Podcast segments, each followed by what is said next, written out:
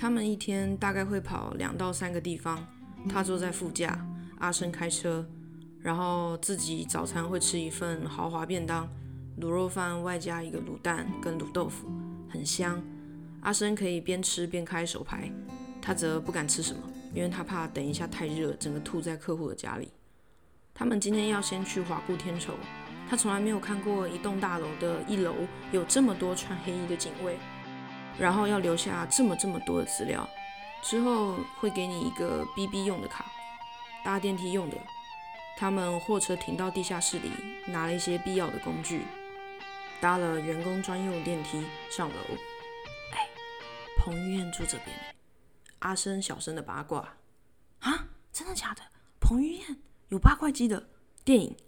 不是不是什么南头彭于晏那种？他很惊讶。哼，那有什么了不起？我有一整块啊。阿生说道。你还是没回答到我的问题啊，阿生。但他没有继续追问，他思绪已经在想：哇，彭于晏哎，万一遇到了，我要说什么？我会不会因为这样就进军演艺圈啊？他妈妈总是说他最有福气、最漂亮的女生啊，只是胖了一点，说不定就是在说这件事哦。他就是边想边笑。到了，他们走出电梯，每一层楼大概就一两户，客户的门很漂亮，黑色的边框，里面有漂亮的金色雕花。阿生按电铃。对着对讲机异常有礼貌的打招呼，门开了，一阵凉风袭来，风有一点甜甜清香。哦，这这肯定是钱的味道。他笃定的在心里对自己发誓，这绝对是钱的味道。这阵风把他们不停冒汗的发热躯体带来一丝清凉，他震着了。好大的客厅，好大的落地窗，好大的沙发，好大的电视，好漂亮的大理石地板，好棒的采光。什么？还有好大的阳台，阳台上还有一张自己的沙发，上面还有一堆花草，好漂亮，好大，好白。还好他戴着口罩，不然客户可能会对他的痴狂表情感到一些疑虑。他实在是太惊讶了，可能是因为平常也没有什么在看偶像剧。可能是因为没去过任何一个同学家，呃，基本上没有人家里是长这样的。可能是他读过的任何一本书，也都没有这样子带给他这样的空间感。他很兴奋，想起阿生在车上说，这客户是个女生，好像自己 run 了一间很大的化妆品集团。他数学不好，只简单的在脑子里做了一道算术：彭于晏拍电影等于一整个化妆品集团，等于。住在华固天筹，等于有钱人。客户的阳台在客厅的后侧，被一扇超大的透明厚重玻璃窗门隔着。他们通通进去后，开始处理墙上所有的植物，死掉的把它拔掉，然后换上新的。地上放的盆栽重新上土。然后他回头才发现，在这大高空阳台里，有一整条的水池。水池的右边。水池的右边就是围栏，也就是大楼之外，你可以看到大部分的天幕。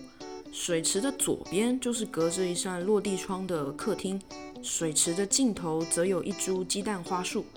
水池两侧都有许多花花草草，他必须爬过去把部分死掉的花草拔掉才行，这是他唯一的任务，因为他也不会维运水池，或可以把木板整个搬起来刷蓄水池这些动作，他都还不会。嗯，其实呢，我们都在打赌啊，看你能撑多久。阿生站在 A 型架上，拔客户死掉的草时说道。然后阿海是唯一有带雨鞋的，他站在黑底水池正中间刷地，他则抓着扫把在地上扫来扫去，接那些被汰换的花土。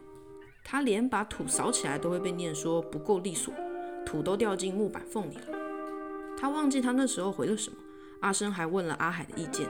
好像还想把他送作堆给阿海，后面的这些记忆对他来说有点模糊，只是又感觉到一次，哦，我可能真的不属于这里，但是但是没关系，我一定可以撑下去的。这产业超辛苦，没人待得下去，只要我死皮赖脸，我一定可以一个月领两万九，然后继续待下去的。典型的自我批判后再强制给自己加油打气。之后他还跟女主人借厕所，踮着脚尖找不到厕所在哪，进到厕所后也不会使用女主人的马桶，他很惊慌失措。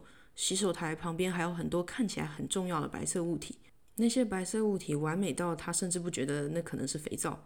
他突然想到《红楼梦》刘姥姥进大观园，变成刘姥姥进大棺材。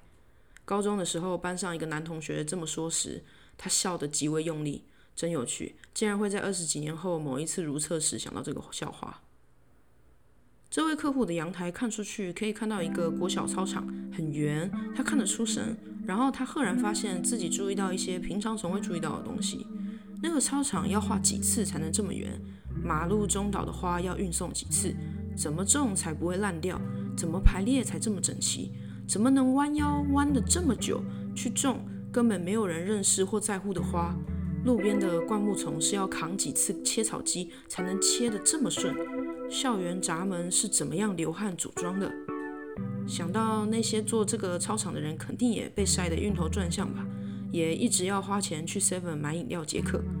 货车后柜都会有个大麻布袋装着喝完的饮料或空瓶，可能也没想要存钱，也没想到以后先把这个操场工厂完成以后再说。对啊，先把今天逛完再说好了。他心想道，别再想别的东西了，继续扫地，然后通通倒进太空包。继续填土。